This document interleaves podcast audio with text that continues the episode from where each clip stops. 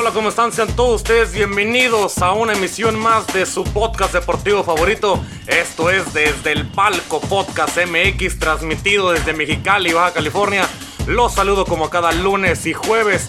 Es Rapadilla para traerles la información más relevante dentro del mundo deportivo.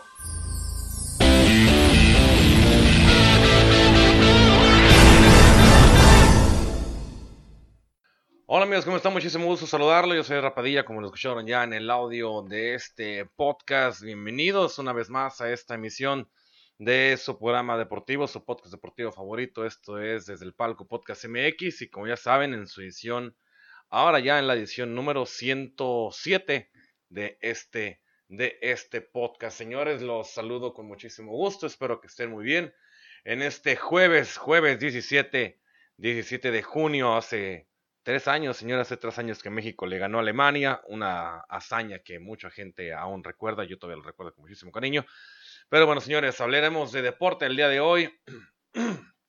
y como ya saben, pues tenemos bastante información deportiva y muchas cosas que todavía hay en el mundo del deporte que están activas, que se están haciendo en este momento.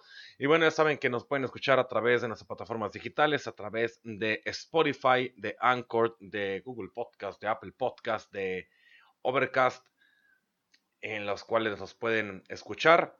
Y si nos están viendo a través del Facebook Live, a través de nuestro en vivo de Facebook, donde nos pueden encontrar como es el Palco Podcast MX, al igual que en Instagram como es el Palco Podcast MX. Y en YouTube también nos pueden encontrar de la misma manera. Si tú también estás viendo esto por YouTube, pues muchas gracias, bienvenido. Abajo está los temas del día de hoy. Si nos está viendo por Facebook, arriba están los temas del día de hoy.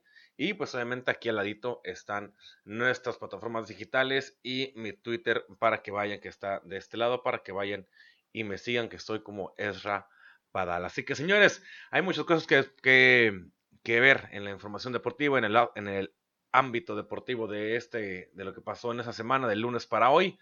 Y bueno, señores, vamos a darle y vamos a empezarle acá la información deportiva porque es momento de informarnos e informarnos bien. Señores, en el béisbol está pasando algo muy interesante. Hace unos días pasó una nota de, de Ron Manfred, quien es el comisionado de, la, de las grandes ligas de la, de la Major League Baseball.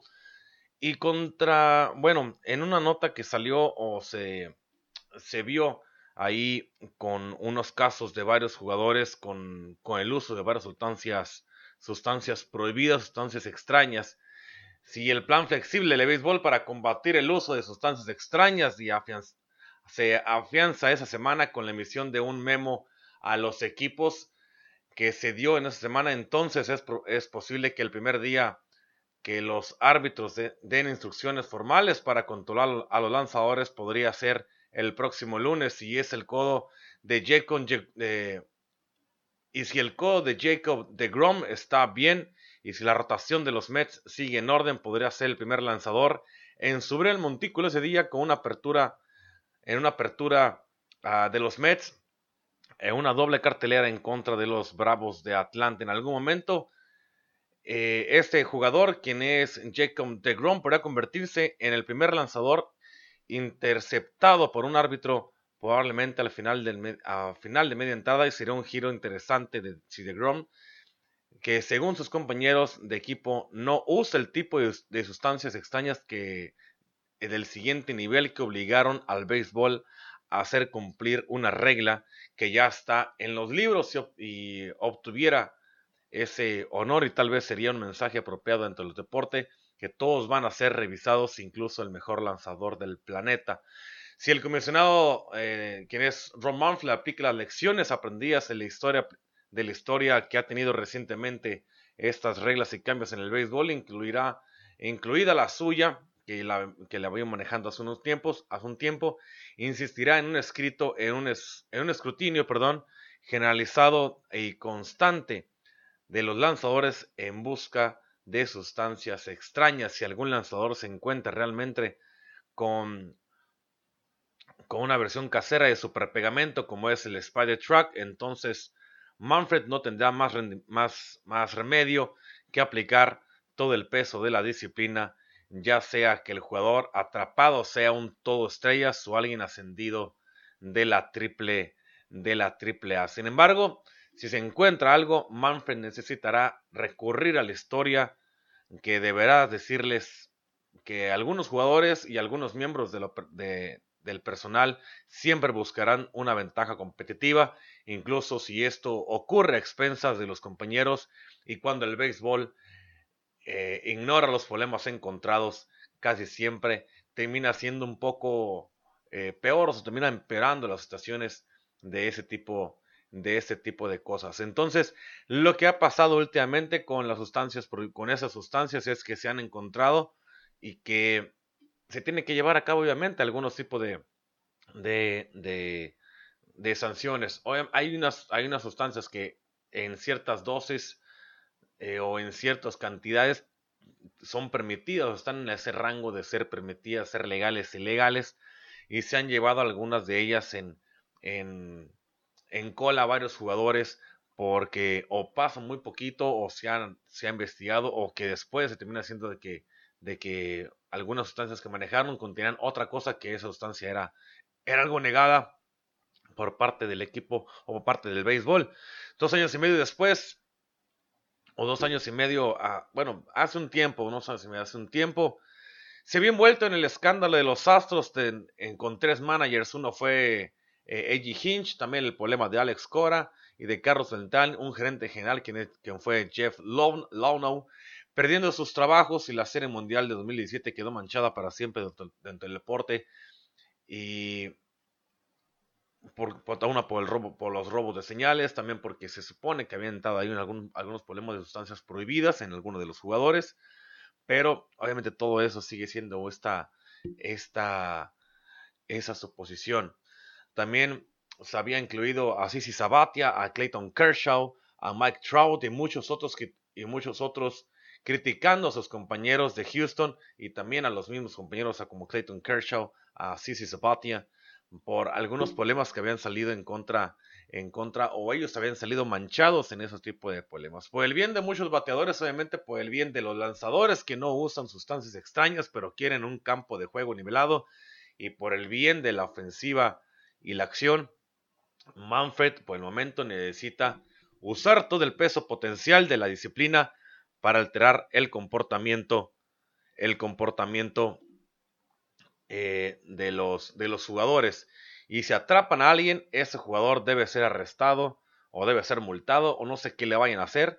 Y las grandes ligas, la MLB, también debe considerar sancionar para los equipos como la suspensión de entrenadores o de entrenadores de lanzadores para ayudar a cambiar el pensamiento de la cultura del equipo, para generar también presión de, presión de grupo o presión a los, a los jugadores que si deben, para que tengan que considerar el usar esas sustancias extrañas en un momento que muchos eh, en el deporte quieren volver a la igualdad de condiciones y eso pues obviamente hay con estas sustancias pues ellos tratan de, de lograr la fuerte disciplina. Uno no, llega durante casi toda la totalidad de la era de los esteroides o cuando fue el momento de los esteroides con, con, muchos, con muchos casos como, como Sosa, como muchos otros más, o McGuire o, algunos otros. Debió haberse también eh, haber sucedido cuando los equipos se armaban con aparatos eléctricos para el robo de señales. Ahora debe eh, suceder si Manfred quiere que los jugadores y el personal tomen en serio los controles y la aplicación de los árbitros los, o de los umpires en los estadios.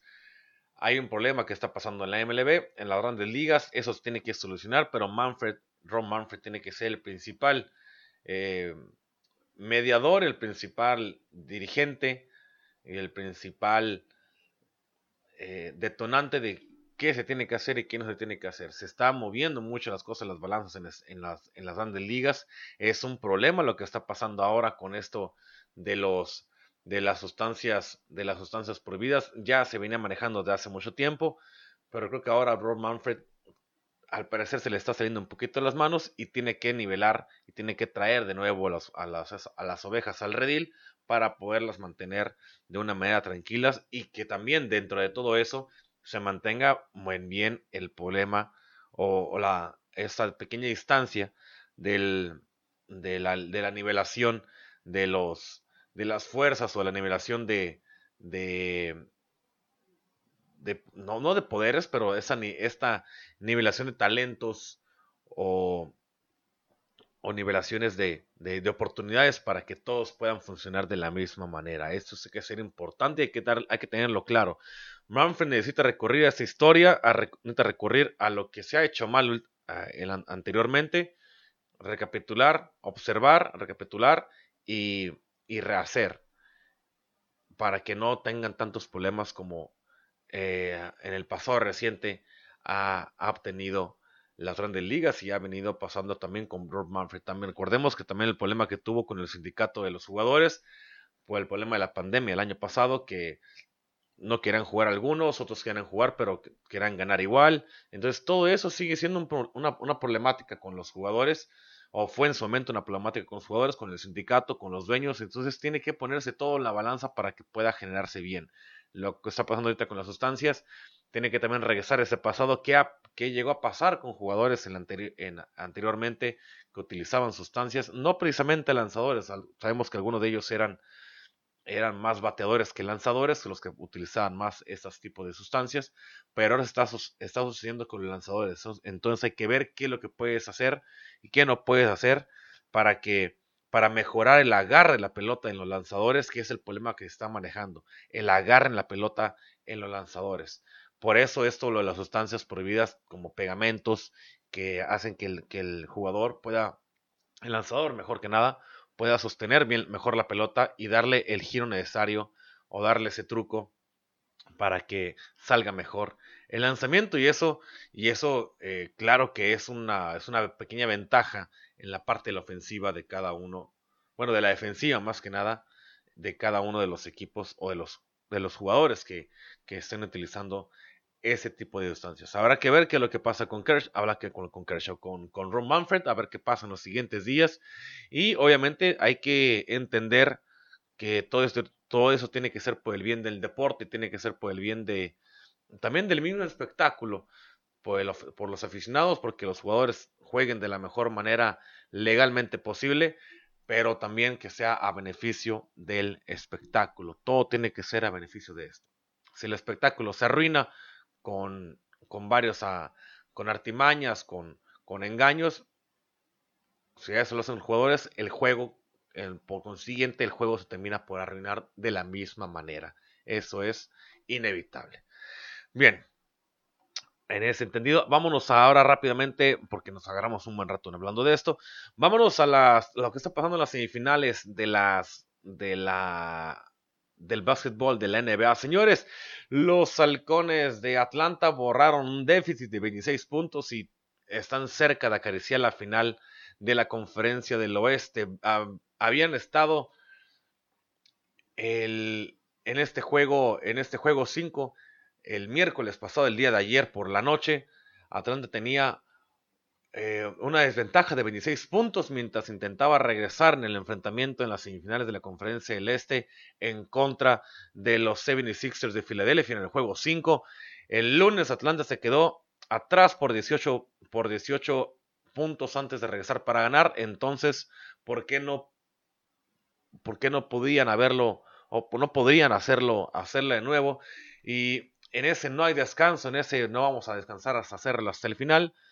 Lo dijo el entrenador de Atlanta, quien es Nate McMillan, luego de la victoria de su equipo por 109 a 106 el pasado, el pasado, el pasado lunes.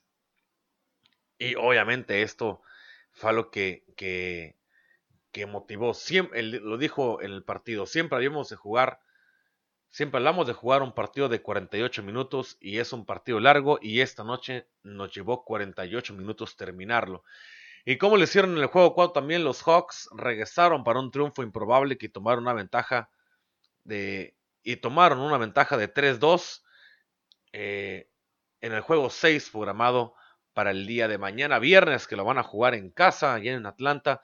Y qué improbable fue la victoria según varios estatus o estadísticas, el Philadelphia se convirtió en el único equipo en perder una ventaja consecutiva de 18 puntos en partidos de playoffs consecutivos en las últimas 25 temporadas. El déficit de 22 puntos en el medio tiempo que superaron el equipo de los halcones de Atlanta. Fue el tercer, el tercer regreso más grande al medio tiempo en la historia de, de las postemporadas de los playoffs de la, de la NBA. Los 76ers también estaban 106 a 0 en las últimas 25 temporadas cuando lideraban por al menos 25 puntos en cualquier momento del juego, temporada regular o también hablando como playoffs. ¿Qué quiere decir esto? Que en 165 juegos, teniendo una ventaja de 25 puntos o más, jamás habían perdido el encuentro al llegar con esa ventaja al medio tiempo. Es, y esto los halcones, los Hawks de Atlanta se los terminaron por cortar. En un momento dado, Filadelfia tuvo un porcentaje de probabilidad de ganar de 99.7%, el más alto que obtuvo en el juego.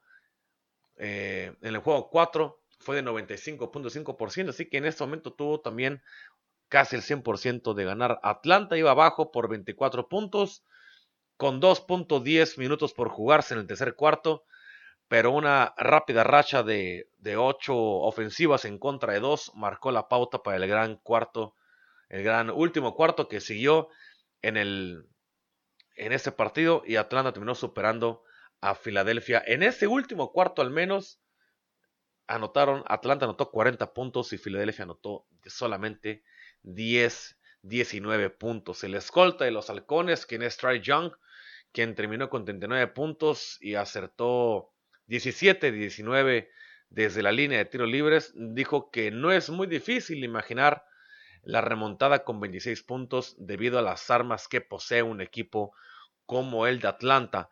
Él dijo también, lo dijo el señor Young después de en una entrevista, en, eh, después del partido, dijo, tenemos muchachos que pueden hacer tiros, hacer triples y realmente poner en marcha nuestra ofensiva. Podemos sumar puntos muy rápidos, así lo dijo John.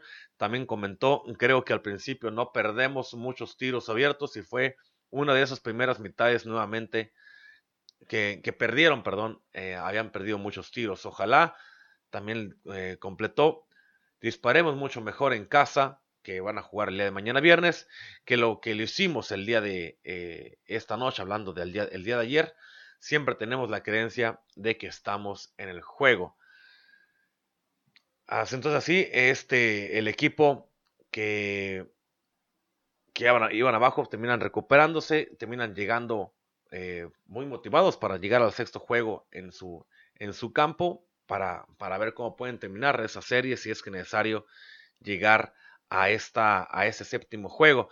También lo dijo eh, Galinari, quien es también parte de los, eh, quien es Danilo Galinari, uno del dúo formado de los de lo, este dúo que forma con Lou Williams en la quinteta del equipo de los, de los halcones, dijo lo siguiente, yo, yo lo hice cuando estamos 31 puntos abajo y 26 en menos de 31. Creo que puedes hacerlo mientras creas, siempre que pueda, siempre que todo creas. Eso ha sido lo principal desde, desde que comenzó la temporada. Cuando sigues creyendo y haciendo tu trabajo, pueden suceder cosas, cosas realmente increíbles. Ambos jugaron en un papel importante en el regreso de los halcones. Eh, Galirani conectó un jumper para un, conectó un jumper para poner a Atlanta arriba 107 a 104 en el último minuto, mientras que Williams los mantuvo allí solamente para que no atacara tanto el equipo el equipo el equipo eh, de los, de, de los, de los 76ers de Filadelfia. Entonces, se viene bastante interesante lo que viene, lo que viene con, el, con el equipo de los halcones. Hay que ver que en este increíble regreso que hicieron en el juego 5, si mantienen esas, esa forma de juego para el juego 6, que es el día de mañana, y si lo mantienen, hay que ver, hay que ver bien si eso se puede ir hasta 7 a 7 juegos. Va 3-2, va, sigue ganando todavía la serie, la sigue ganando los halcones de, digo, perdón, lo estoy ganando los 76ers, esta serie, pero aún así hay que entender quién, quién es el que puede seguir avanzando en estas, en estas en estas semifinales. Por el momento, Atlanta con esa victoria, Atlanta se pone cerca, va 3-2 en la serie.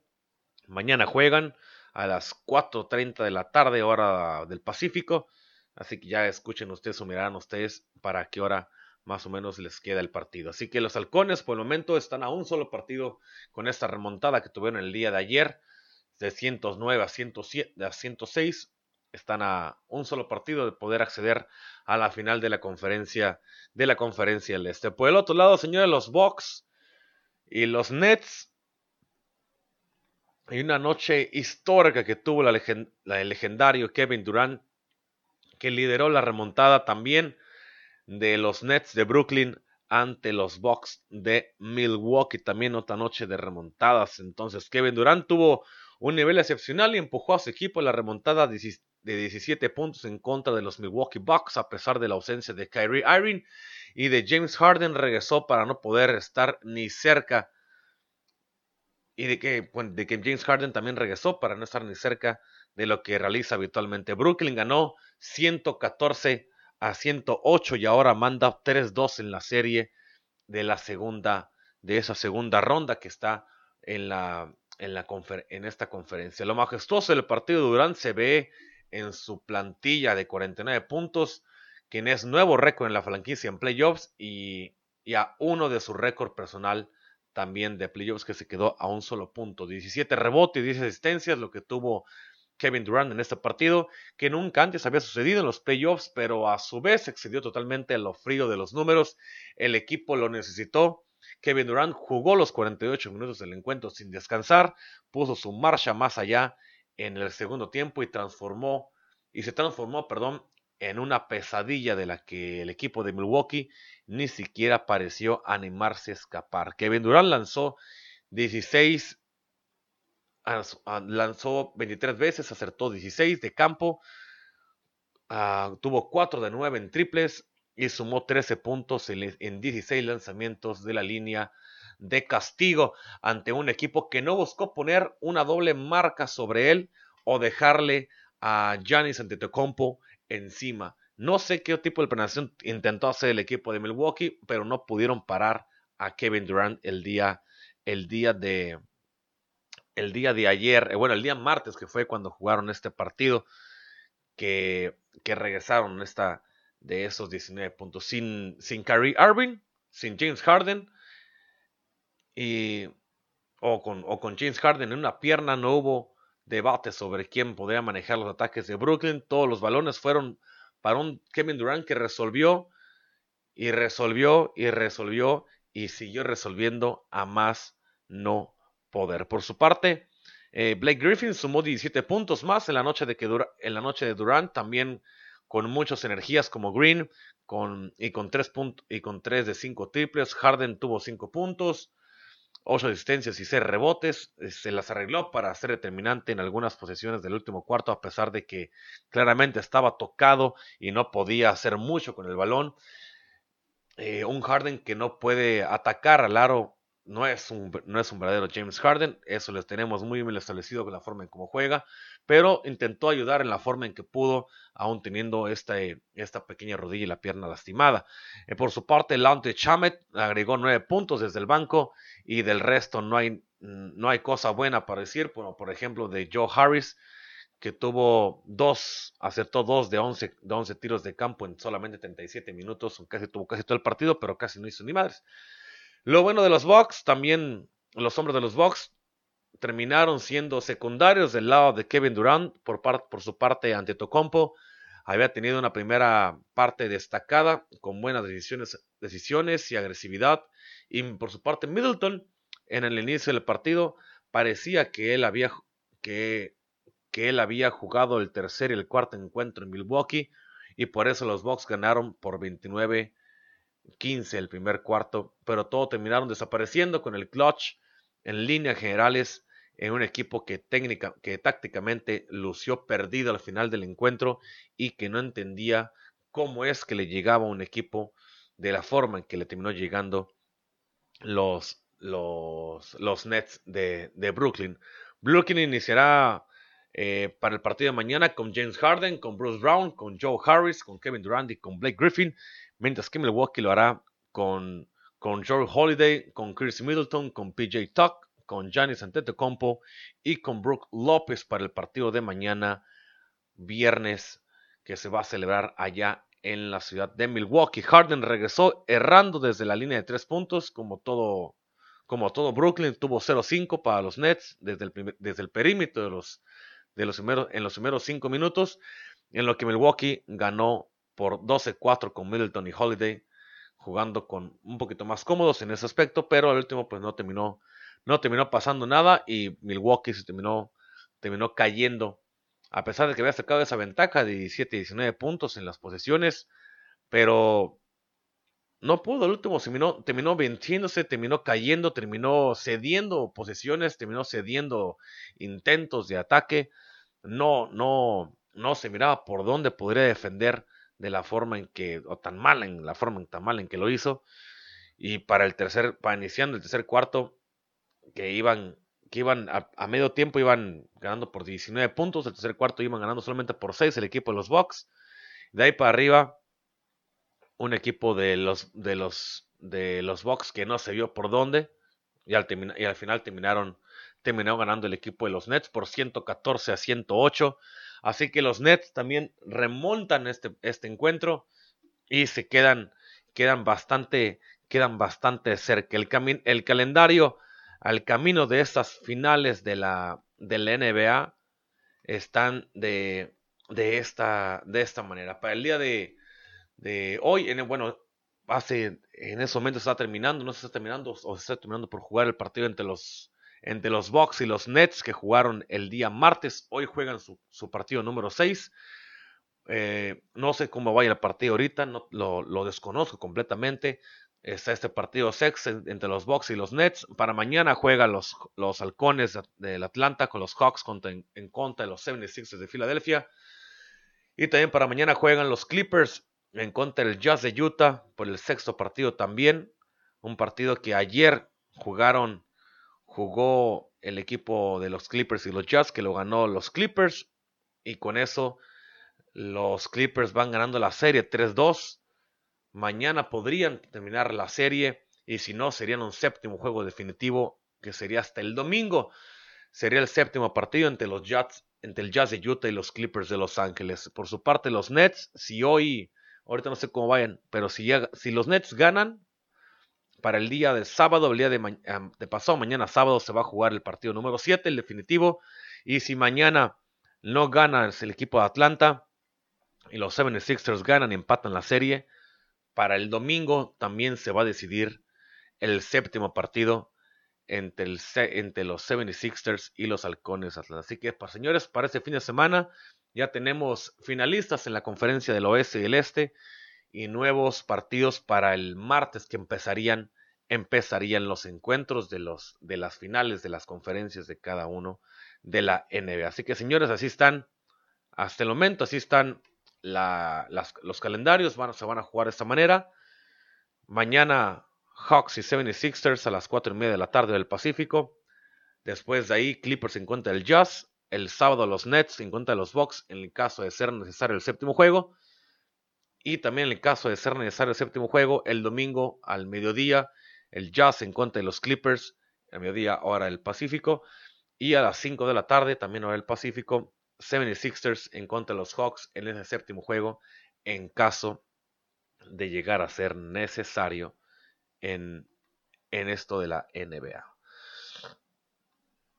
Señores, vámonos un ratito para el fútbol mexicano porque una nota que brincó en esta semana, o al menos en estos días, fue de que Giovanni Dos Santos termina siendo, pues, sacado, lo terminan corriendo de las Águilas del América ya que no terminaba por embonar en los planes, sino, aparte de que no embonaba en los planes de, de Solari, pues dejó de ser un jugador esencial, un jugador que podía causar diferencia, muchas lesiones, un jugador que no era regular, un jugador que no, no daba el 100% cada vez que lo daban, que le daban un momento de juego. Sí tuvo sus, sus destellos, como siempre lo ha hecho Giovanni Dos Santos a lo largo de su carrera, tiene destellos, pero nunca termina siendo un jugador constante o un jugador que pueda ser indispensable para una, para una, alguna alineación en algún club. Llegó el verano del 2019 como una bomba, una, una noticia bomba durante, durante años la afición lo había pedido. Él también había dicho que le encantaría jugar con el equipo de sus amores, el equipo donde jugó su papá, que es el, que es el equipo de los Águilas del América, y que él decía que lo llevaba en la sangre. Sin embargo, el paso de Giovanni dos Santos por las Águilas del América resultó, resultó ser un fracaso, un paso inexistente, un paso que hay mejores extranjeros que han, hecho, que han hecho un poco más que Giovanni Dos Santos y también terminaron siendo un verdadero desastre. El día martes el club de Cuapa hizo oficial la salida del tres veces mundialista mexicano luego de cuatro torneos y una productividad prácticamente nula que tuvo con el equipo de las Águilas del América por parte de Giovanni Dos Santos. Cuatro goles y dos asistencias fueron los pobres números que tuvo Giovanni Dos Santos como americanista y en donde desde la llegada de Santiago Solari estuvo prácticamente borrado del esquema del equipo azul crema. Ahora el futuro de Dos Santos es incierto. A sus 32 años y varias lesiones en su camino, no hay un escenario que, esté claro para, el jugador mexicano. En invierno tuvo ofertas de dos clubes de primera división en Europa, eh, de primera división en Europa, o sea, o se ha también hablado de, de un posible regreso a la, a la MLS. En su primer torneo estuvo a punto de ser campeón, pero el cuadro azul crema perdió la final ante Rayados en el Estadio Azteca. Incluso él tuvo un importante que casi acaba en gol en los tiempos extras, pero el último lo terminó fallando. Y Giovanni dos Santos nada más pudo, o no nada más pudo, solamente ayudó. O creó, le fue casi igual, bueno, le fue un poquito tal vez un poco mejor que cuando, le, que cuando jugó en el equipo de Barcelona. Recordemos que Barcelona solamente marcó tres goles, los mismos tres goles que solamente los marcó en un solo partido. Los cuatro goles de Giovanni Dos Santos, el primero lo hizo en su debut en el Estadio Azteca ante los Cholos de Tijuana, defendiendo o definiendo, perdón, por encima del arquero. Después, en ese mismo torneo, marcó en los, cuatro, en los cuartos de final de vuelta ante el equipo de Tigres en el Volcán es en su segundo gol. El tercero en el Guardianes 2020, que fue la figura del clásico con un golazo en contra de Chivas. Y el último gol lo anotó en el más reciente torneo eh, ante el equipo de Necaxa, anotándolo de cabeza. También anotó un penal contra Houston en la League Cup entre clubes de la Liga MX y la Liga MS. Así que Giovanni Dos Santos le dice adiós a las Águilas del la América. Un Giovanni Dos Santos que pasó prácticamente desapercibido del equipo de Cuapa, no se entendió, nunca estuvo, nunca estuvo contento, nunca estuvo conforme. Cuando más o menos estuvo un poco bien, se vino para abajo. Es un jugador que ha tenido esos altos y bajos en su carrera. Nunca ha sido constante tiene sus destellos y de destellos siguió viviendo y ha seguido viviendo hasta el momento a sus 32 años que, que tiene en su carrera. Así que no sabemos si va a regresar a Europa, no sabemos si tiene todavía ofertas de equipos europeos o si tiene, o, tiene ofertas en, en, en algún club del, del, fútbol de los Estados Unidos. Si bien es un jugador que podría darle algo importante a algún equipo de fútbol, más que deportivo, más de, económico, más de mercadotecnia, podría causarle esto a cualquier equipo. En su, por el caso en, las Águilas del América, no fue ni futbolístico, fue solamente una bomba mercadológica en un solo momento, ni futbolístico, ni económico, ni, ni mercadológico, lo que le sirvió Giovanni Dos Santos al equipo de las Águilas del América. Eso no es justificar la, la calidad que tiene, la calidad la tiene el muchacho pero le ganan más otras cosas que la ambición o el carácter o la determinación de jugar en un equipo tan importante como lo es el equipo de las Águilas del la América. No sabemos dónde va a jugar Giovanni Dos la próxima temporada, no sabemos si tiene por el momento algún tipo de oferta, si se va a tomar un año sabático o al menos un semestre sabático y regrese para el verano o el invierno, perdón, el próximo invierno para volver a jugar en el tanto en México, no sé si jugar en México, o jugar en Europa, o jugar en la, en la MLS.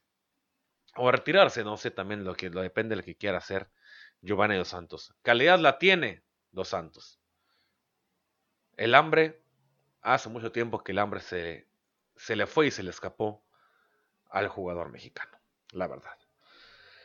Bueno, señores, por más información, vámonos a una previa que tiene la en el, el, Gran Premio, el Gran Premio de Francia, porque para este fin de semana se va a llevar a cabo el, este Gran Prix en Francia. En las pistas de Francia ya están listas para recibir a los pilotos, unos, unos pilotos que dentro de ellos está un Checo Pérez que espera ansiosamente en, en seguir dando de qué hablar en esta, en esta categoría de la Fórmula 1. Obviamente hay que entender que, que el, por parte de Checo Pérez está cerca de los, de los primeros lugares en, el, en, el, en, el en, el, en los podios perdón, de, de la tabla general de pilotos. Y obviamente esa carrera es bastante importante para el parte del equipo de Red Bull, para, también para Max Verstappen, para, para el Checo Pérez, y que intentarán llegar a esta, a esta sesión de al menos a esa sesión de de, de, de, de, de ah, se fue sesión de práctica, perdón, o entrenamientos para este para el día de mañana viernes. Mañana viernes bueno, entrenan o son las son las carreras. Hay entrenamientos mañana, el día de mañana viernes allá en Francia. El sábado también hay un entrenamiento y el mismo sábado se hace la clasificación para ver cómo van a empezar y, y el domingo, perdón, el domingo se hace la carrera. Checo Pérez está marcando, trata de marcar territorio en este, en este, en este ambiente por parte del equipo de, de, Red Bull. Están ellos confiados de que pueden generar algo bueno tanto por cada uno de sus dos de esos dos corredores, hablando precisamente de Max Verstappen y de Checo Pérez. Una, es una, una pista que tiene 53 vueltas, una longitud de circuito de 5.8 kilómetros. El récord de la vuelta es de 1 minuto con 32 segundos con 740 milisegundos, que lo tiene Sebastián Vettel en el 2018, que generó ese récord de vuelta. Así que es una, es un, es una pista que es rápida, es una pista que es de un poco de vuelta, que ocupas tener muchísimo agarre para poder generar esos giros necesarios para poder entrar bien a cada una de las curvas y que no se te vaya el, el monoplaza y que también puedas tener esas entradas de las salidas, perdón, de, de, giros o de curvas y poder entrar bien a este trazado mítico que tiene el, eh, el autódromo de Le Mans aunque entendemos que el Gran Premio de Francia es una, es una eminencia, es uno de los, mejor, de los premios más con más renombre que tiene, que tiene el circuito de la Fórmula 1, así que hay que entender lo que se tiene que hacer bastante bien y lo que, lo que intenta, lo que intenta al menos eh, Checo Pérez en Francia es generalizar o, o tratar de sacar algo en, en esta en este en ese circuito. ¿Cómo le ha ido a Checo Pérez en las últimas últimas veces en la en esta en esta en esta pista?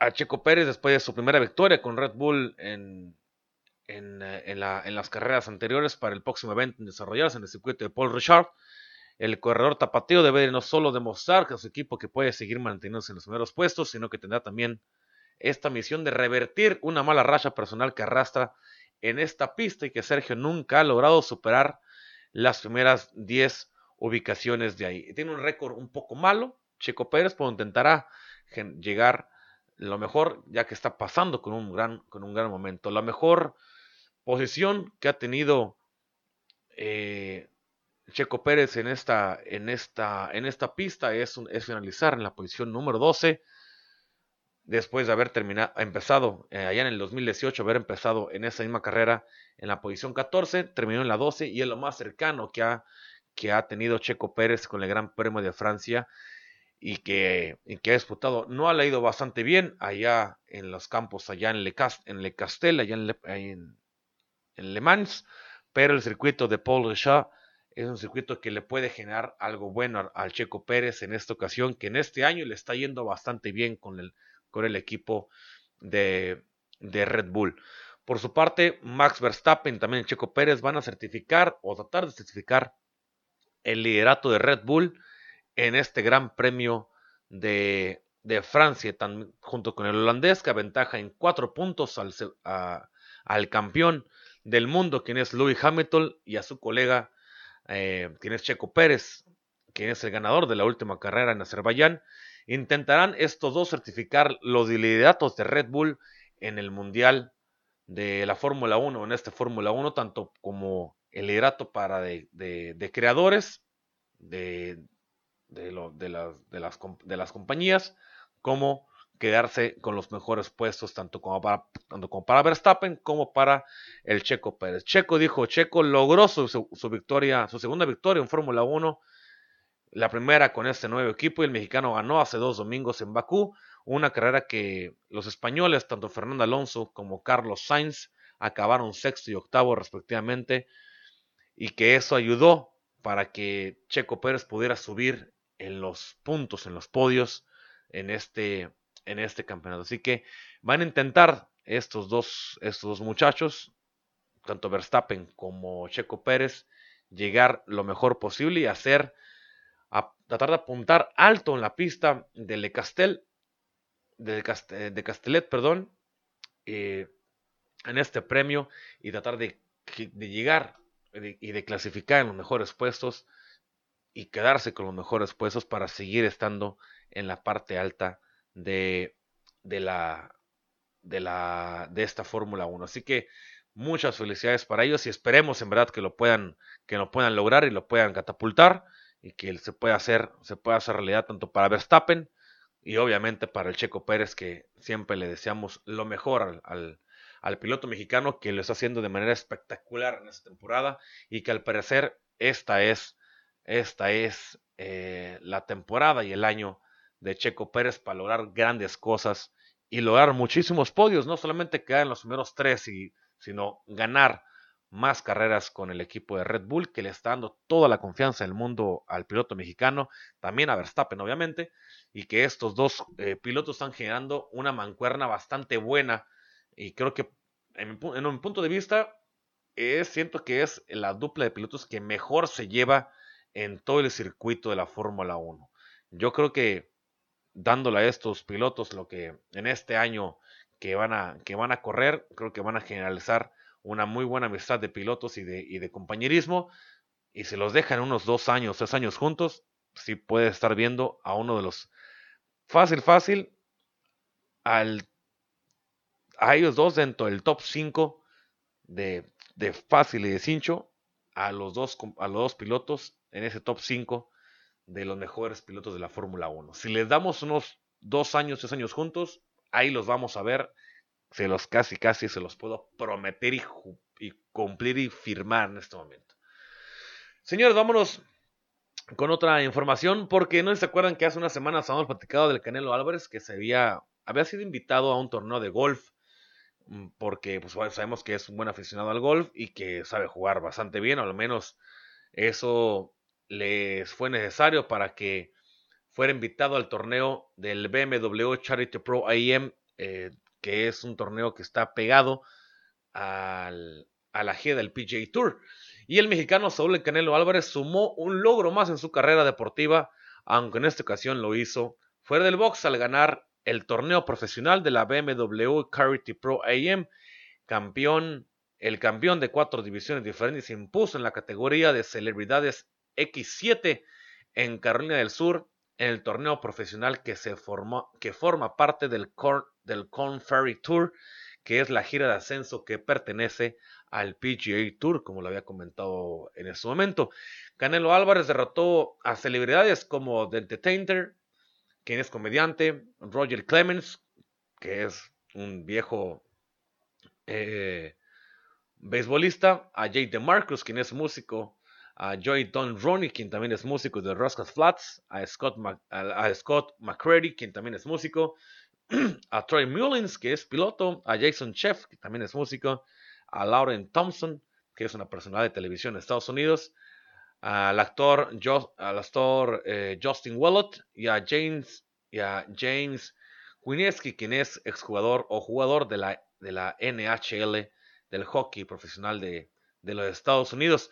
El multicampeón de boxeo originario de Guadalajara agregó, agradeció perdón, el apoyo de sus fans, y que, pero fue contundente al señalar que buscará ganar más torneos, mientras obviamente se ha invitado a, competir en esos torneos. Entonces, Canelo Álvarez, fuera del, fuera del cuadrilátero, también está dispuesto a ser campeón donde se le pueda donde se le invitar. Escribió en su cuenta de Instagram una fotografía, bueno, agregó una fotografía y, y compartió lo siguiente. Quiero agradecer a todos los que me acompañaron en el, campo.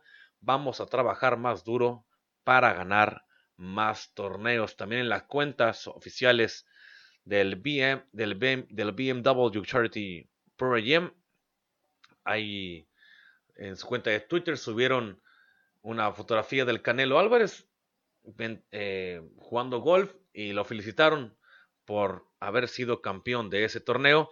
También en la cuenta del Corn Ferry Tour, de en cuenta de Twitter, eh, publicaron un pequeño video de, de, un tiro del Canelo acercándose a uno de los, de los hoyos del campo que tiene allá este campo de golf allá en Carolina del Norte. Por su parte, el Canelo Álvarez fue invitado por los, con los organizadores, como había comentado, los cuales anunciaron que ese torneo se celebra del 10 al 13 de junio, que se había celebrado la semana pasada, y que, y que este año marcó el vigésimo año de juego del certamen. Así que en este vigésimo aniversario, el mexicano Saúl El Canelo Álvarez pues terminó ganando el torneo y pues se levantó con el triunfo. Así que vamos dándole un torneito más, un triunfo más al Canelo Álvarez y ahora, ahora la está teniendo fuera, fuera de los cuadriláteros. Así que para los que dudaban, si el Canelo Álvarez jugaba, no jugaba bien el box, digo el box, el, el golf, pues miren, eh, callando de poquito en poco, callando la boca para todos y todas cada uno de nosotros. Señores, el resumen rapidito que les podemos dar del, de la Copa América, señores, como habíamos comentado en el, el, fin en el podcast del lunes, los resultados que se dieron el, el día del fin de, bueno, el fin de semana. Para, es para hoy jueves, Colombia en contra de Venezuela, que terminó, que ya terminó el partido, el, el encuentro más temprano se jugó. Colombia en contra de Venezuela, Brasil en contra de Perú, también el día de hoy se jugó. Chile en contra de Bolivia, van a jugar mañana y también mañana juega Argentina contra Uruguay, un partido bastante pesado donde Argentina necesita de fuerzas ganar este partido, porque si no se le va a complicar bastante al haber empatado el día del lunes, al haber empatado en contra de Chile, y que se le complicó al albiceleste lo esta clasificación. Bueno, al menos el partido en contra de Chile se le complicó bastante. Si no gana, si no le gana Uruguay, va a ser muy complicado que pueda generar. Deja, de usted, los puntos. Que pueda dar, hacer algo importante en ese torneo. Sí, Argentina se ve complicado, Argentina se le ve bastante, bastante deficiente en muchos aspectos y tienen que hacer algo, pero ya no pueden depender, depender completamente de Leo Messi, de Leo Messi, porque Argentina no es solamente Leo Messi. Argentina tiene que ser un conjunto. Y si quitas a Leo Messi de la ecuación de Argentina, para ser sinceros, es un equipo más del montón en Sudamérica. Así nomás lo pongo. Por su parte, señores, en un resumen rápido en la, en la segunda jornada de la fase de grupos de la Eurocopa, eh, para terminar la jornada número uno, el martes jugó Hungría en contra de Portugal, un Portugal que terminó ganando tres goles a cero, con dos goles de Cristiano Ronaldo, y el partido más esperado de la jornada número uno, que fue el Francia-Alemania, en el cual los, los campeones actuales del mundo ganaron 1-0 a los tautones por lo cual terminan generando los primeros tres puntos. El día de ayer, ayer miércoles, Finlandia perdió en contra de Rusia 1-0, Turquía cayó ante Gales 2-0, Italia le ganó 3-0 a Suiza con una magnífica participación de, de, los jugadores italianos. De Locatelli más que nada, que metió dos goles. Eh, Ucrania le ganó a Macedonia del Norte dos goles a uno. Para el día de hoy jugó Dinamarca en contra de Bélgica. Los cuales los belgas se vieron ganando dos goles a uno. Y también más temprano, Holanda, Holanda le ganó a Austria dos goles a cero. Para mañana, para mañana jueves y este fin de semana, Suecia en contra de Eslovaquia, Croacia en contra de República Checa, e Inglaterra en contra de Escocia. Para el sábado, Hungría contra Francia, Portugal contra Alemania, que es el partido más esperado, y después del partido de Alemania, de Portugal contra Alemania, España va a jugar en contra de Polonia para terminar con la jornada número 2 de la Euro en esta fase de grupos que se está, que realizando. La, semana, la tercera semana o la, o la, tercera, la tercera fecha se va a jugar a partir del próximo domingo hasta el día miércoles de la próxima semana. Así que tal vez para el próximo jueves les tengamos quienes clasificaron a la ronda de octavos de final de esta Eurocopa y quienes quedaron, quienes quedaron fuera. Pero por lo menos, señores, por el momento esto ha sido todo para todos ustedes. Muchísimas gracias por estar aquí con nosotros. Cuídense mucho. Ha sido un verdadero gusto, un verdadero placer eh, tenerlos aquí. A los que se hayan quedado, hayan estado y se hayan cruzado por este podcast, muchísimas gracias. A los que se suscriban, también muchísimas, muchísimas gracias. Lo pueden hacer. Sigan las plataformas, las plataformas a que están de este lado, las, redes sociales que están aquí abajito. Si nos ves a través de Facebook, nos ves a través de, YouTube o nos escuchas a través de, cualquier plataforma, muchas, muchas, muchísimas gracias por estar aquí siempre. Cuídense mucho, eso ha sido todo. De, de, mi parte, los veo el próximo lunes con más información deportiva. Que tengan un buen fin de semana.